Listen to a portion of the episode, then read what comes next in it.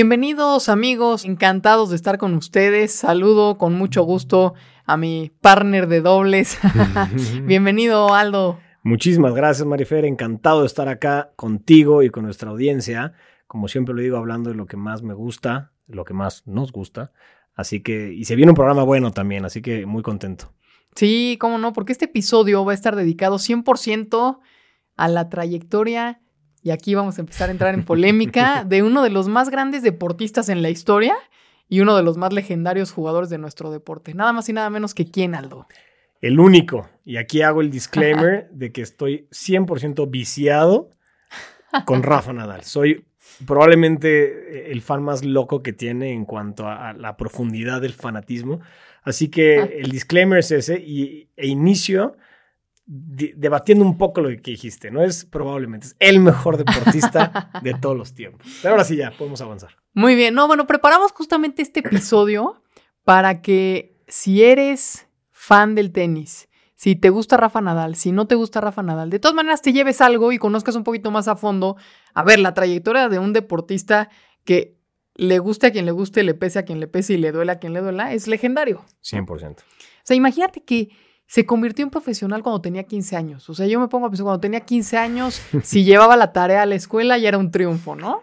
Exacto. Sí, yo a los 15 años estaba descubriendo cómo peinarme para supuestamente encajar mejor con las niñas. Y, imagínate qué, estupidez, ¿no? A los 15 años él ya estaba empezando a, empezando a conquistar un deporte. Imagínate, o sea, a los 19 años, o sea, todavía no era legal que se echara una chela en Estados Unidos. El tipo ya estaba número dos del mundo y pues solamente con 22 años ya sabía lo que era estar en la cima del ranking del ATP. Imagínate nada más la locura, ¿no? ¿Cómo, cómo no perder el piso? Sí, no, o sea, lo que psicológicamente implica eso, porque no solo es, oye, estoy ya entrando a la cima del deporte, sino pues implica mucha lana, implica mucha atención, implica muchas entrevistas, mucho interés de patrocinadores, de amigos falsos, etc. A los 15 años, como tú dices, no saben de amarrarte las agujetas y tener que lidiar con eso, híjole, yo creo que por eso muchos no, no llegan y por eso muchos atletas se quedan en el camino porque no pueden literalmente lidiar con eso. Honestamente, yo no sé si hubiera podido. Sí, totalmente. No, y mira, fíjate, y, yo creo que si hubieras podido, te voy a decir, porque yo creo que el entorno familiar te hace la diferencia. Y yo creo que él tiene un sustento muy importante a nivel familiar y ahorita vamos a ir entrando este, a detalle, pero eso que te dicen, a ver, tú eres quien eres, ¿no? Y qué bueno que tengas éxito, qué bueno que te vaya bien, qué bueno, qué bueno, qué bueno, todo está padrísimo, pero tú no se te olvida de dónde vienes, ¿no? Exacto, la famosa frase de, no perder el piso, creo que como dices, ¿no? el entorno familiar es probablemente el factor más importante para en efecto no perderlo y recordar o más bien no olvidar quién eres. Eso tienes toda la razón, es muy importante. Sí, bueno, y él creció, a ver, siempre tuvo una gran influencia deportiva porque cuando nació, su papá, Sebastián, era dueño de una empresa que se dedicaba a la construcción de canchas de pádel y también organizaba eventos deportivos. Entonces, bueno, ya más o menos te va perfilando un poco, ¿no? Este, su tío Miguel Ángel era futbolista profesional, que ahí yo voy a hacer un paréntesis y a mí me gustaría saber qué piensas tú, porque de repente tenemos esta idea de decir, yo quiero que mi hijo sea tenista. Y entonces a los tres años le clavas la raqueta y órale, y come y sueñe y desayune y todo tenis, ¿no?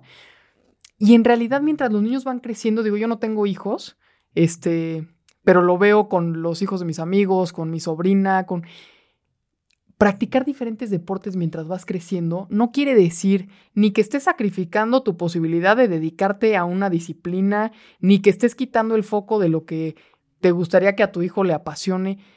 Es el momento para practicar diferentes disciplinas que te ayuden a desarrollar diferentes tipos de habilidades motrices, de coordinación, de explosividad, de concentración, de objetivo, de equipo individual, ¿no? 100% y sobre todo confirmar tu genuino interés en el que acabes eligiendo, ¿no? O sea, porque luego pasa que eliges uno, como dices, probablemente por influencia familiar o veto a saber, y te quedas preguntándote mucho tiempo y si yo era más bien beisbolista o si hubiera intentado eso del básquet. O sea, como que al, haber hecho eso, confirmas entonces fanatismo. A ver, y el ejemplo está en Roger y Rafa, los dos más grandes del tenis, hicieron eso. O sea, no me acuerdo bien exactamente Roger, porque creo que Roger también jugaba fútbol hasta los no sé qué edad Totalmente. Y, Rafa, bueno, es bueno para varios deportes el cuate, ¿no? Claro, sí, y bueno, eso, y como tú dices, ¿no? Desarrollas habilidades, confirmas qué quieres, este, y bueno, eso hicieron ellos y mira dónde están, ¿no? Entonces, el camino equivocado no creo que sea. Exacto. Este, regresando un poco a los comienzos de la trayectoria de, Nadal, que bueno, todos, todos sabemos que fue el tío Tony, ¿no? El que empezó a trabajar con Rafael siendo un niño, eh, y él mismo cuenta lo que vio en el zurdo de Manacor, que le hizo notar que era diferente por naturaleza, y eso está muy interesante porque sí hay rasgos, a ver, muchas cosas se aprenden sin duda, ¿no? Y tienes que enseñarle este, al chavito a ser agresivo, a cerrar hacia adelante, a querer ganar los puntos. Pero cuando alguien lo trae innato, pues qué maravilla, ¿no? Porque ya no tienes que enseñarle la, el feeling este de yo quiero todo, ¿no? Y yo quiero ir y te quiero ganar y quiero ver cómo le hago, como sí. O sea, lo demás es técnica, ¿no? lo demás es si técnica. Ya la madera y la garra y el hambre, claro, lo demás es técnica, exacto. Claro. Y por ahí, por ejemplo, la cuestión táctica seguramente es mucho más sencillo de explicar porque el tipo ya entiende hacia dónde va, ¿no? O sea, como que ya le spoilea la táctica al tío porque ya vas a ver por qué, ¿no? Y aquí lo que contaba el tío Tony es que cuando les tiraba las pelotas a los niños chiquitos, a ver, cuatro o cinco años, que pues estás apenas como que entrando en contacto con este ser que se mueve y que dices, uy, le tengo que pegar, todos los chavitos esperaban a que la pelota botara varias veces y llegara hasta ellos para hacer el movimiento y tratar de pegarle. Pero cuando se la tiró a Rafa, Rafa fue el único que fue hacia la pelota. O sea, él no esperó que viniera. Él dijo, no, yo me voy a encontrar con esta cosa a ver qué es, pero yo voy a ir y la voy a enfrentar y le voy a pegar, ¿no? Entonces, imagínate cuatro o cinco años, por un lado, pues, Nadal con este instinto, ¿no? Innato, y por otro lado el tío que lo supo detectar, porque a lo mejor hubiera dicho, ay, este, este squinkly irreverente, ¿por qué se, se quita de la línea donde tienen que estar parados? No, ¿no? O, probablemente, como seguramente muchos coaches es, es que así no es, ¿no? O sea, tienes que esperar en tu posición, con, con el stance de, de los pies y que llegue. Entonces ahí probablemente no le hubiera dado en la torre a un jugador, pero no, no se hubiera fijado en, algo tan importante como lo que mencionas. Claro, y que, se, y que justo deje que ese instinto viva, ¿no? Este, ahora imagínate que conforme se empieza a nutrir, porque pues él podría tener el instinto, pero si no tenía alguien que lo empujara, que lo orientara, que lo viera como el tío, a lo mejor se perdería siendo uno más, ¿no? Exacto. Este, entonces, imagínate, se empiezan a dar los resultados, se, se empiezan a dar cuenta que tiene madera para realmente destacar y empieza pues todo un tema familiar, porque, a ver, Nadal tenía que dejar los estudios muy joven, ¿no? Y entonces la mamá, y ella lo ha platicado en algunas entrevistas, ¿no? Dice, siempre lo entendí, ¿no? Me costó mucho trabajo aceptar que mi hijo optara por este camino, porque al final es una moneda al aire, ¿no? Sí, claro. Este, y ella misma, te digo, lo comparte y recuerda aquella época y dice, siempre supe que era imposible compaginar estudios y deporte al nivel al que Rafael le apuntaba, ¿no? Entonces, bueno, lo tuvo que aceptar, lo tuvo que respetar, pero hay muchas etapas de él, siendo más chico, de cómo el chavito de 11 años vivía agotado, ¿no? Porque era, iba a la escuela, se iba a entrenar, a veces entrenaba antes de la escuela, la tarea, tenía que regresar a hacer los estudios, ¿no? Pobre chavo, no vivía. Es que eso de no vivir es, es muy importante lo que dices, porque no solo es el tema del tiempo que le dedicas al entrenamiento, tú estás muy cansado y demás, sino que te quedas sin vida social o tu vida social se limita a los que entrenan contigo y, demás. Y, tú y yo lo supimos cuando fuimos tenistas chavos. Este, se limita a eso. Ahora, imagínate el nivel de Rafa que desde esa edad está en una intensidad como la que mencionas. Pues no hay viernes de amigos, no hay domingos de ir al parque a Beto a saber a qué, ¿no? Entonces eso también le pega a tu psicología de alguna manera, forja, digamos, tu, tu desarrollo de otra manera. Totalmente. Y le pegas al final del día, para bien o para mal, pues le pegas al núcleo familiar, ¿no? Porque no eres una familia normal teniendo un chavo así, ¿no? Exacto. Este, incluso en el nivel que sea, o sea, tú y yo, que, que ojalá hubiéramos llegado al nivel de Nadal, ¿no? Pero que a nuestro nivel, pues igual es un desbalance para la familia, ¿no? Porque, a ver, el viernes, o sea, yo me acuerdo, mis papás me decían, no, pero el viernes vete de fiesta, no, mañana entreno, ¿no? Y entonces es como, ¿qué onda con esta chava? Porque no es una niña normal. ¿Qué hace? Sí, sí, sí. Este, y sí, pero ahora si empiezas a avanzar y empieza a pasar el tiempo y pasa como lo que pasó con Nadal, que en el 2001 resulta que ya estás en el ranking y eres el 818 del mundo con 15 años, pues dices, tiene sentido, ¿no? El camino y entonces va compensando un poco todo el sacrificio, porque al final del día a ver, si no te, no, no quiere decir que el sacrificio te pese o sea una carga, ¿no? Pero al final es un sacrificio porque estás dejando una cosa por otra, ¿no?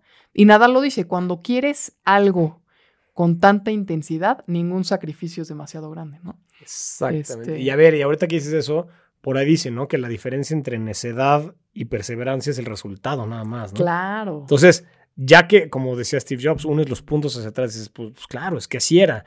Pero ¿cuántas historias también ha de haber, millones, obvio, de chavos que lo hicieron, si no igual, muy parecido, y pues no lo armaron? Entonces, eh, a lo que voy es, si, tú ya lo ves, digamos, de atrás hacia adelante, está más fácil, pero cuando estás a los 11, 12, 13 años y tomas esa decisión, o junto con los papás tomas esa decisión, pues es 15 mil veces más difícil porque, como dijiste hace un ratito, puede que no te lleva nada. Es más, puede que te aleje de todo y ahí quedó. Claro, sí, no, totalmente.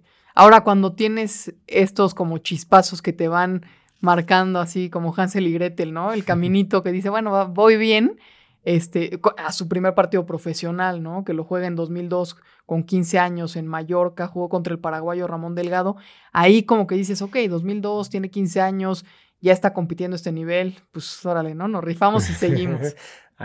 como que es como apostar en un en un partido de fútbol empezando el segundo tiempo y dices, bueno, ya más o menos por ahí va el marcador, pero quieres meter tu lanita antes del silbatazo inicial, ¿no? Claro, exactamente, sí, a ver quién es el guapo que se rifa, ¿no? Exactamente, exactamente. sí, bueno, y luego empezó, a ver, lo que ha ido marcando la carrera de Rafa, que yo hoy leo muchos comentarios de, de a ver, de gente que es letrada en el tema, de mismos deportistas, que dice, no, es que él inventa las lesiones para hacerse más heroico. a ver. Dios mío santísimo. O sea, no, no inventas las lesiones para hacerte más heroico. O sea, él, aparte con lo competitivo que es, ¿qué más daría él? Claro. Que no, no, no es que está huyendo de algo que no le gusta, que no le apasiona, que no le hace feliz, que no le motiva, que no le impulsa.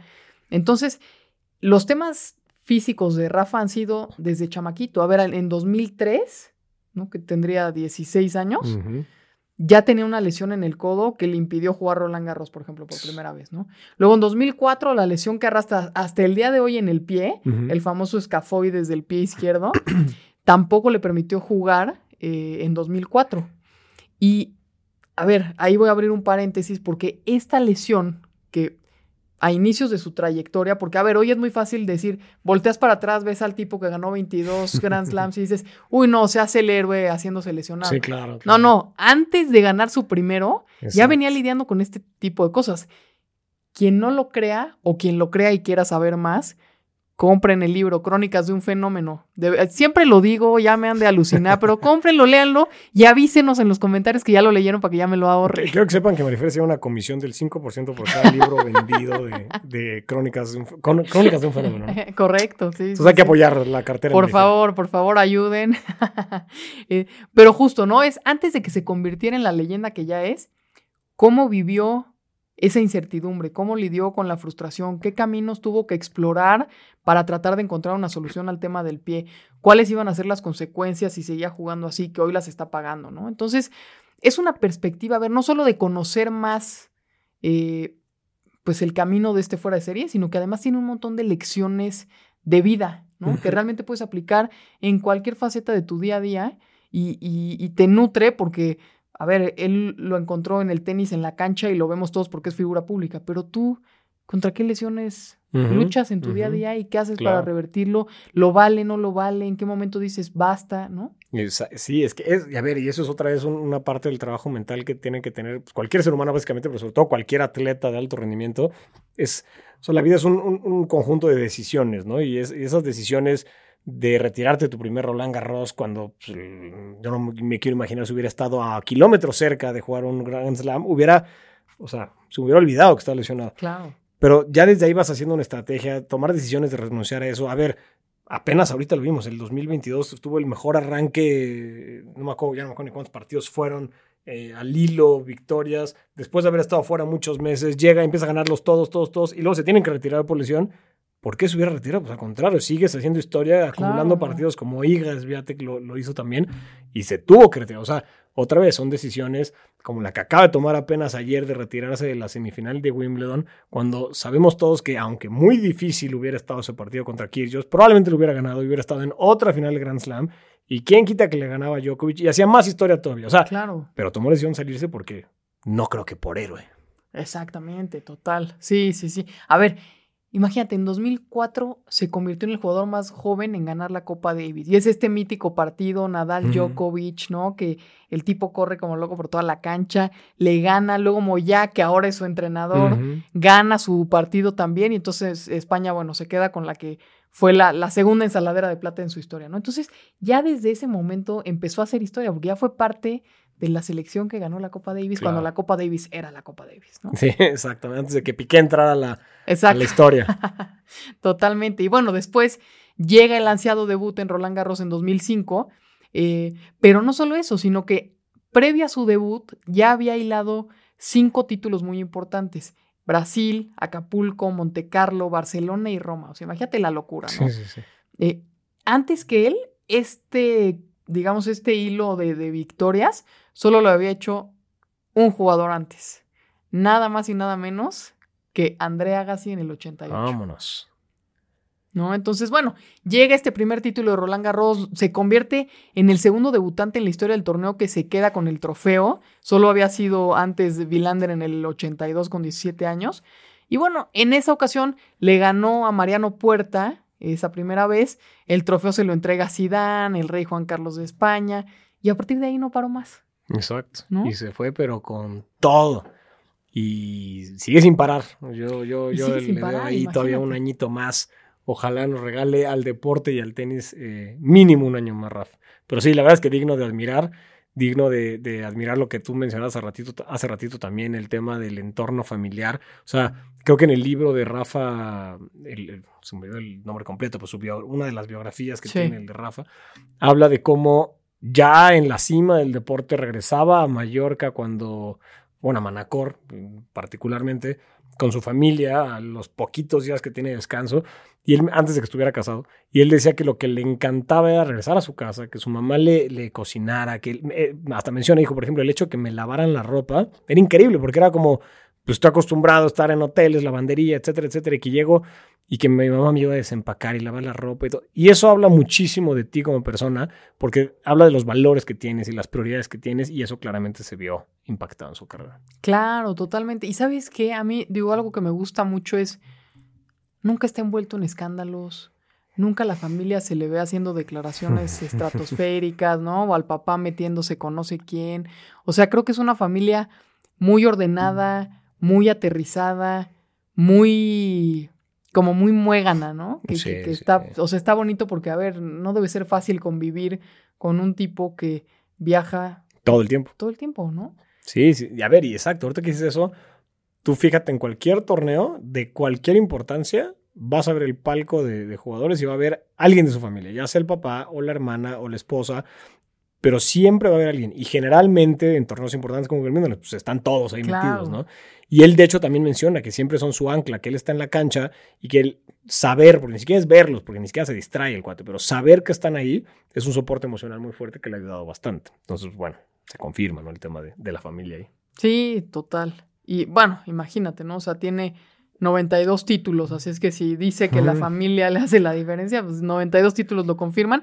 Tiene un récord, imagínate, a lo largo de su carrera ha ganado 1058 partidos y ha perdido 212. No manches, esa no me lo sabía, fíjate, está. Está de locura, ¿no? Creo que en mi carrera fue al revés. y, y menos los ganados, yo creo, como 100 nada más. Sí, no, es una locura. Líder histórico en títulos de Grand Slam con 22 y eso porque, bueno, tuvimos el paréntesis con la maldita lesión abdominal, ¿no? Sí. Que podía haber sido el 23. Digo, no, no digo que hubiera sido fácil porque Kyrgios y, y- y Djokovic, a ver, hay que ganarles, Sí, claro. pero bueno, estaba ahí, ¿no? En la lucha. Este, de esos 22, 14 son de Roland Garros. Entonces tiene el título ah, de- de- del el jugador con más títulos del torneo. Y aparte, este último que ganó eh, este año lo convirtió, o sea, tiene otro récord más en Roland Garros, que es el jugador más veterano con 36 años en ser campeón. Órale. Entonces lo ganó de, imagínate, lo ganó de chamaquito a los 18, 19 y luego a los 36. Tiene ya ahí la, la dualidad, ¿no? Sí, imagínate quién iba a pensar que un campeón de Roland Garros en 2000, que fue 2006, por ahí, va a seguir siendo el mismo campeón de Roland Garros en 2022. O sea, muchos jugadores de tenis empezaron sus carreras y las terminaron en, ese Inter, exactamente. Y él sigue ganando. Bueno, la super frase que se echa al magro un día que está jugando con él en arcilla, que está frustrado y que dice, este tipo va a tener 70 años. y va, a seguir ganando Roland Garros.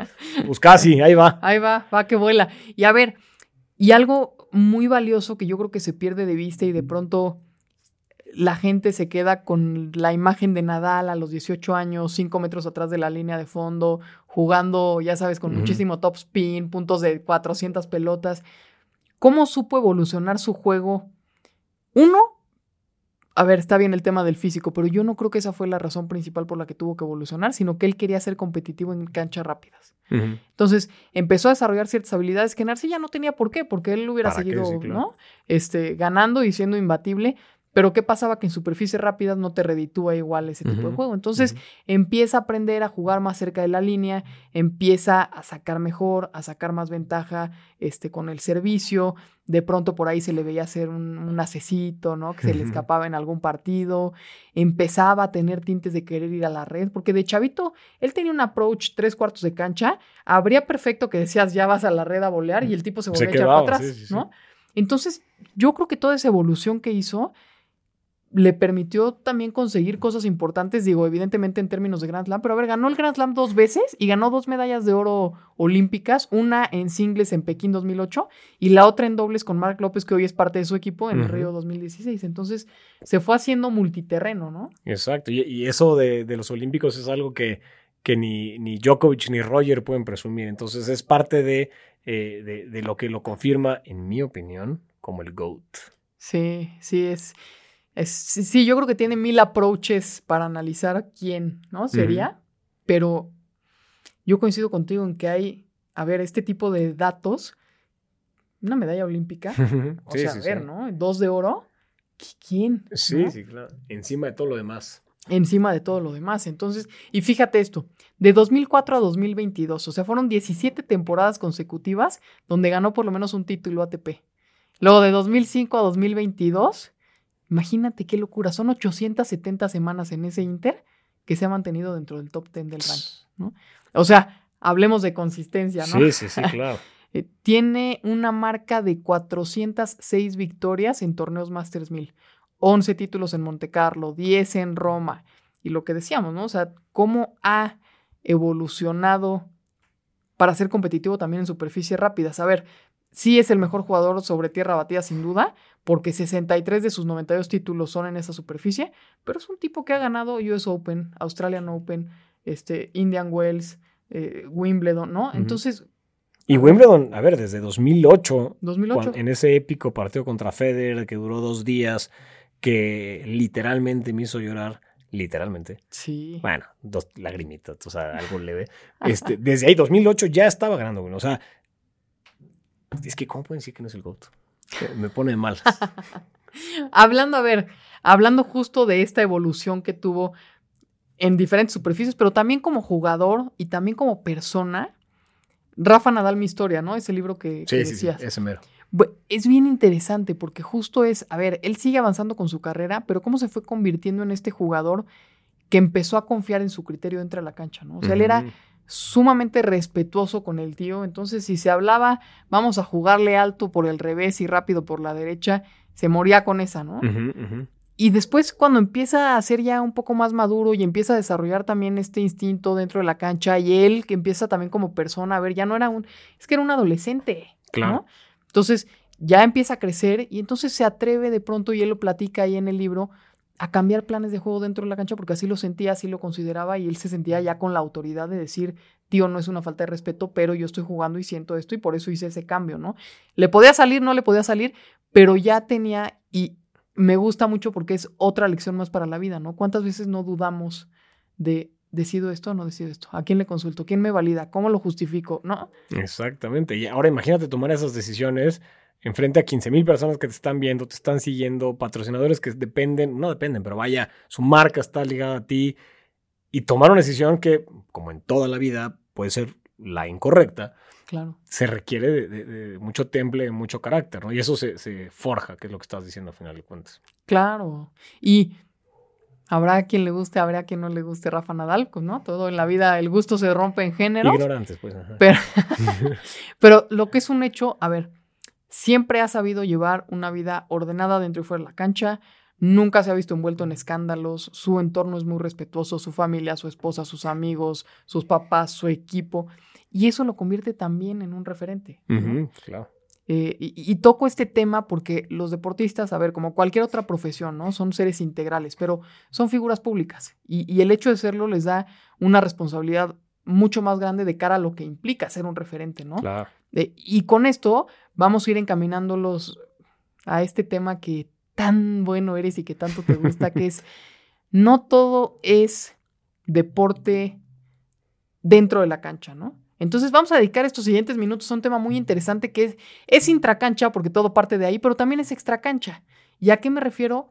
Es súper relevante conocer lo que tiene que ver con todo lo que ocurre en torno a un jugador de élite y del calibre de, Rafa Nadal, ¿no? Entonces, los conceptos por los que un jugador gana dinero van directamente relacionados con los resultados que tienen en los torneos, ¿no? Pero no nada más por las bolsas de los premios que reparten, sino porque a medida que un jugador crece, gana, se posiciona, empieza a tener relevancia, etcétera, etcétera, para las marcas, ya sea porque se identifican, porque representa los valores, porque conecta con el target, etcétera, etcétera, etcétera. ¿Qué pasa con Rafa Nadal fuera de la cancha, ¿no? O sea, ¿qué, números tiene el Manacorí que estén relacionados con ingresos dentro de la cancha, con ingresos fuera de la cancha y por qué?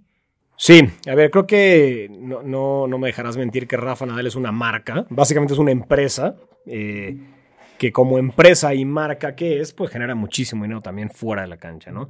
Eh, dentro de la, a ver, para hacer la comparación, ¿no? Dentro de la cancha, desde 2001 hasta la fecha, es decir, poquito más de, de 20 años, se han embolsado 125 millones de dólares, nada más de, de, los torneos, es decir, de las bolsas de los premios. 125 millones. Es, estamos hablando, aprox, para hacer la cuenta muy rápida, poquito más de 6 millones de dólares al año, insisto, nada más en premios. Que, a ver, ya los quisiera yo, ¿no?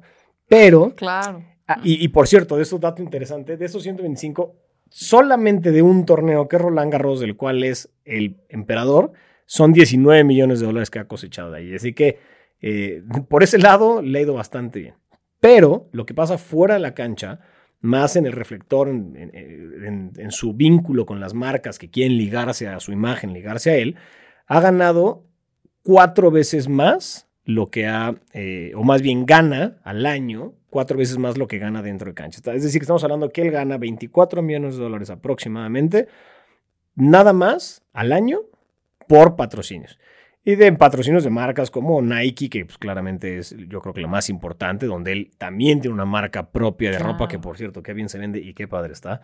Este, Kia, eh, Santander, Babolat, que es eh, desde toda la vida eh, ha sido su patrocinador, o casi toda la vida, si sí. no me recuerdo. Amstel Ultra, que últimamente ha tenido también unas campañas muy fuertes. Movistar y las que se vengan. ¿no? Bueno, Richard Mill, los relojes con los que ya siempre sale y que como buen fan cuando lo vi dije yo quiero uno y al ver el precio se me, quitó, se me quitaron las ganas. Entonces todos estos patrocinadores que se quieren vincular, como tú ya bien lo decías, con una imagen muy positiva, porque no solo es la imagen de un campeón, es la imagen de un campeón, buena persona, buena, eh, con buena familia, que no se ha visto envuelto en escándalos. Entonces, todo eso pues, es el, el, el, sueño de una marca, ¿no? Entonces, pues eso es lo que se mete eh, tanto fuera como dentro de, de la cancha y, y, ahí no estamos hablando de legado. Entonces, bueno, y ahora, a ver, súmale, también hay falta mencionar eh, lo que ven hacia futuro. Claramente Rafa es un empresario hecho y derecho, ¿no? O sea, claro. con, con la, la, su academia que ya tiene no solo en en España, sino en, en, ¿dónde era? En Kuwait, en México. Vaya, honestamente no me acuerdo ni en dónde más tiene sedes de su academia. Eh, la marca de ropa de Nike que va a parecer, yo creo, algo muy similar a lo de Jordan, obviamente guardando las proporciones, pero vaya, es un ingreso muy importante claro. en su vida futuro. Eh, tiene un hotel también en México, tiene un restaurante en España. O sea, es alguien que, bueno, y eso es lo público, ¿no? Quién sabe qué tantas inversiones debe tener. Es alguien que claramente está bien asesorado, pero otra vez viene de, de, una educación más sólida que le permite tomar decisiones más inteligentes y que no vemos eh, en su vida un caso como el de muchos deportistas, muchos mexicanos, por ejemplo, futbolistas, boxeadores, etcétera, que así como llega se va, ¿no? Sí, claro, y, y es bien interesante lo que mencionas, Aldo, digo, ya para ir cerrando este episodio, que además es muy inteligente para mantener y cosechar las relaciones. O sea, tú date cuenta, ¿no? Movistar como un patrocinador suyo se ha extrapolado y ahora es patrocinador de la academia, Sí, claro. Rafa Nadal, ¿no? O sea, entonces sabe proyectar muy bien a futuro también lo que hace. Entonces, bueno, en pocas palabras se ha sabido ganar cada centavo también de los ingresos por este concepto, ¿no? Sin lugar a dudas, sin lugar a dudas. Y como te digo, eso es el presente, ¿no? Es una foto del hoy y lo que se viene hacia adelante yo creo que no va a bajar muchísimo. Es más, puede que suba.